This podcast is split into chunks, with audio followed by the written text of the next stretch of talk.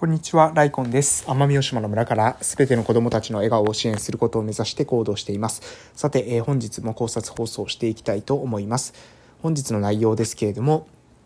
えー、本日はですね、児童クラブに行ってみてということで話していきたいと思います。えー、本日2021年の12月10日なんですけれども、えっとですね、最近ね、あの児童クラブ、だいぶ行ってなくてですね、まあ、いわゆる学童ですね、えー、行ってなかったんですけど、今日久しぶりに行ったんですよ。で、そうするとね、なんかね、これわからないですけど、多分あの、12月10日時点でね、今撮ってるんですが、うーん、なんかね、多分みんな全体的にですね、何かストレスを感じてるんじゃないかなっていうのを、えー、感じました。えー、これね、やっぱりね、なんだろうな、うーん、はね、みんなちょっと言葉がですね、荒いのと、やっぱ少しですね、その手が出たり足が出たりってていうか、なんか少しね、あの人に対して、えー、攻撃的な様子っていうのが少しあったので、えー、ああいうのっていうのはね、私の、まあ、見立てっていうのかな、えー、としては、何かね、その子たちが、えー、精神的に負担を抱えている、えー、何かプレッシャーを感じていたりとか、不安を感じていたりとか、えー、そういったことがあるとですね、私は、ああいう、なんだろうな、あの、周りに対して少し攻撃的な、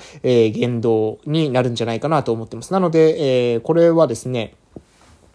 えちょっとね、あの、まあ、私久しぶりに行ったんですけど、なんでこういうことになってるんだろうかっていうのはちょっとね、え今日は、え気になったところでございました。えー、皆さんの周りでですね、まあ、お子さんに対する支援を行っている方いらっしゃいますかね。えー、そういった支援を行っているときにね、その、えー、何でしょうね。えー、どうしてもですね、私たちそういった、なんだろう、攻撃的な言動があったりとか、えー、攻撃的な態度があったりした時に、その子が、え悪い、その子のしつけが、えされてないっていうふうに判断してしまうえー、と思うんですよ。でも、えー、私はですね、意外とそうじゃないことも多いなと思っていて、えー、なんでしょう。まあ、一貫してですよ。一貫して、その、なんだろう、えー、態度が、え、攻撃的であるっていう子に関しては、もしかしたら、え、そういった、なんですかね、えー、なん、なんだろう。まあ、でもそれでも、どうしてもね、じゃあなんで攻撃的になってるのかっていう、赤ちゃんはね、あの、生まれた時から攻撃的な赤ちゃんなんて、あの、いないわけなので、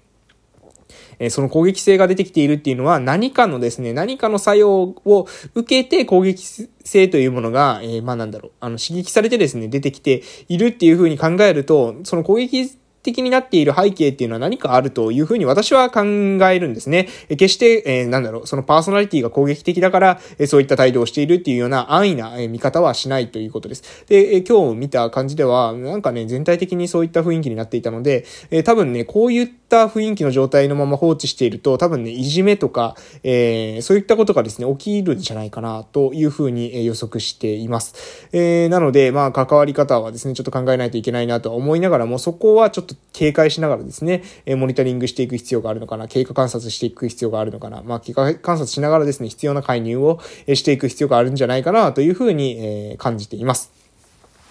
えっ、ー、と、なので、まあ、今日何が言いたいのかっていうと、そういった、なんだろう、あのー、子供たちの支援をする上で、意外とそういった視点っていうのは、意外とやっぱ、うん、抜けてるんじゃないかなと思うんですよね。えー、誰かが悪いことをしたら、その悪い子をしたことをですね、叱責したり、え指導したりすれば、それでですね、万事解決するみたいな感じで思われる方いらっしゃるかもしれませんが、私はね、実はそうじゃないと思っていて、その子が何かしらですね、問題行動を起きているっていうのは、その子の周りの環境の、えー影響をその子が受けやすい子で、で、その子が、えー、なんだろう、えー、一つの症状としてですね、出てきている、表面的に出てきているというだけで、実は、あの、その子自体がですね、何か、え、大きな問題を抱えているっていうケースばかりではないというふうに考えています。なので、ある意味、その環境を変えれば、関わり方を変えれば、え、その子っていうのはですね、あの、適応的な行動を取るようになる、え、不適応な行動っていうのが減っていくっていうことが十分にあるんじゃないかなというふうに考えています。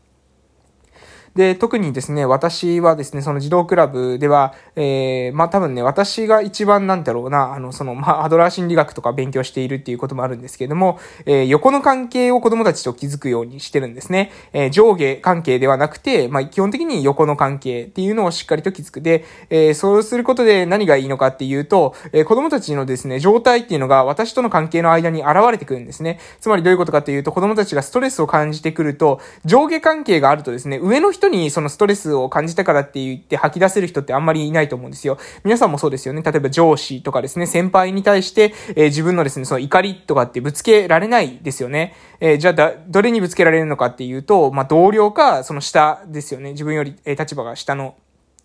と、えこういった人たちに多分、えー、ぶつけると思います。自分のね、当たり散らすっていうんですかね。えそういったことが起きると思います。えー、下になってしまうとね、えー、まあ、下っていうか、まあ、でも上よりは下、下っていうか、横か、ま、下の方がまだマシなんじゃないかなと私は思うんですね。っていうのが、それは事前に察知することができるからです。で、えー、まあ、子供と大人の関係でですね、日本的な文化では、えー、そんな、下って多分ならないんですよ、結局は。うん、横までしかならないんですよね。えー、子供たちの中で下だと思っていても、実際社会的なですね、その力学っていうんですかね、えー、が働くので、どうしてもね、あの、下、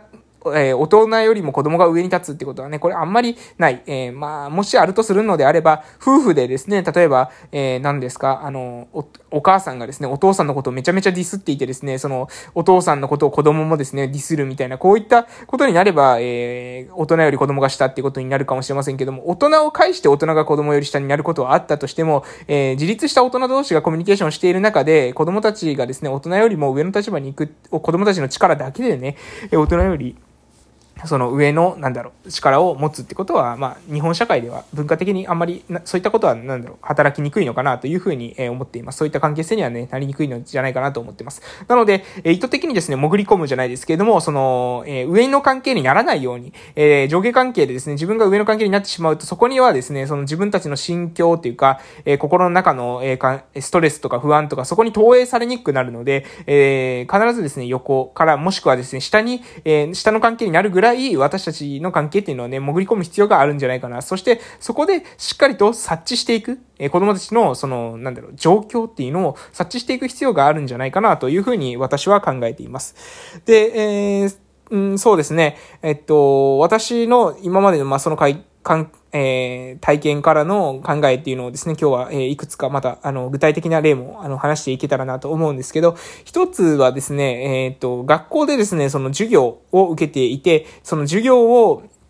授業についていけてないとかですね、学校の勉強がわからない子って、えー、言葉遣い悪くなるんですよ。これ、もう、これは多分なんか理論とか何もないと思うんですけども、でも私の経験、感覚からすると、学校の勉強が面白くない、授業についていけてない、もしくは自分が何らかのその劣等感を感じているっていう子って、言葉遣いが悪くなったりとか、えー、何ですかね、素行が悪くなる。うん、ですよね。で、それって本当にその1年生、小学校1年生からですね、そういったところがあるんだなっていうのが最近、まあ、あの子供たち見ていてですね、えー、発見がありました。やはり多分それは何でしょうね、自己肯定感がおそらく下がるからなんでしょうか。自己肯定感が下がって自分に対してですね、価値がないっていう風に感じるようになると、えー、優秀な面で、え周りから注意が引けないから、えその注意をですね、自分に向けるために、えなんだろう、そういった、あの、そこを、なんだろ、攻撃的な態度を取ったり、言葉遣いを悪くしたりして、自分に対して注意を向けようとするっていう、そういったことが働くんじゃないかなというふうに思います。なので、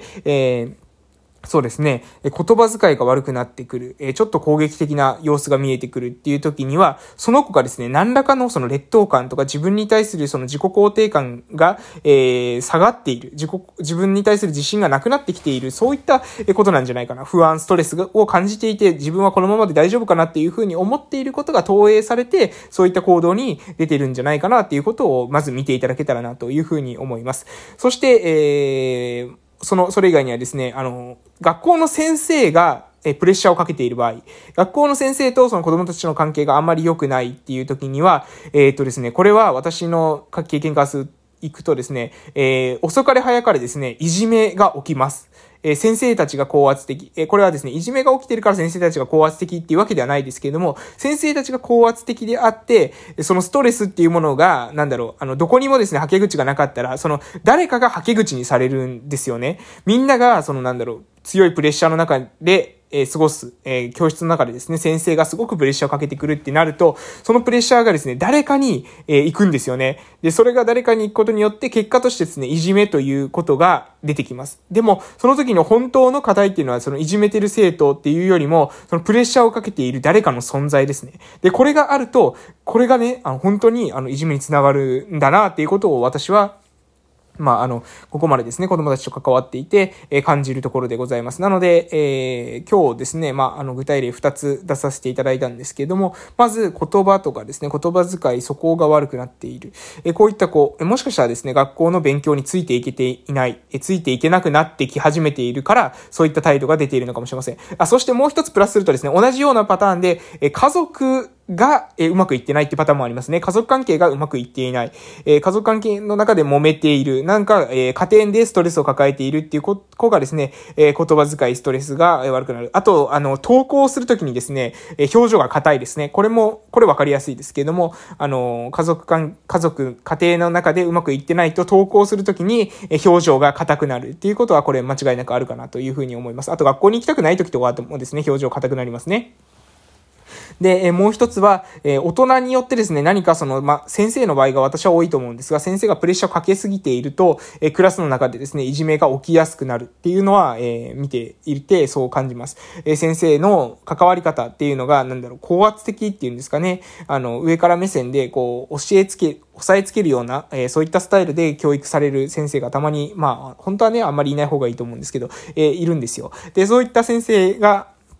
え、クラスを持つとですね、そのクラスの中でいじめがですね、起きやすくなる。それは多分先生が与えているプレッシャーっていうのがクラスの中でですね、充満してしまって、その充満している、え、どこかのですね、ガス抜きとしてですね、子供たちが、え、誰かに向かってそのストレスっていうのを発散してしまうから、そういったことが起きるんじゃないかなというふうに私は分析しています。なので、こういった、見方なんでしょう。あの、要するに問題が起きていたとしても、その問題を起こしている、そこ、その瞬間、その場面だけを切り取ると、えこの人が悪い、この人が、ええ加害者、被害者、っていうふうに考えられ、考えてしまうんですが、そもそもなぜそういったことが起きたのかっていうことをですね、もう少し、えー、俯瞰して見てみると、実はですね、問題はそこではなくて違う場所から、えー、プレッシャー、ストレス、不安、えー、自己肯定感が低下している、なんかそういった条件が重なり合って、えー、事態が起きているってことがありますので、そこはね、あの、分析が必要なんじゃないかな、えー、関わる大人のね、えー、そういった洞察力が必要なんじゃないかなというふうに思います。ということで今日は以上で終わります。失礼しました。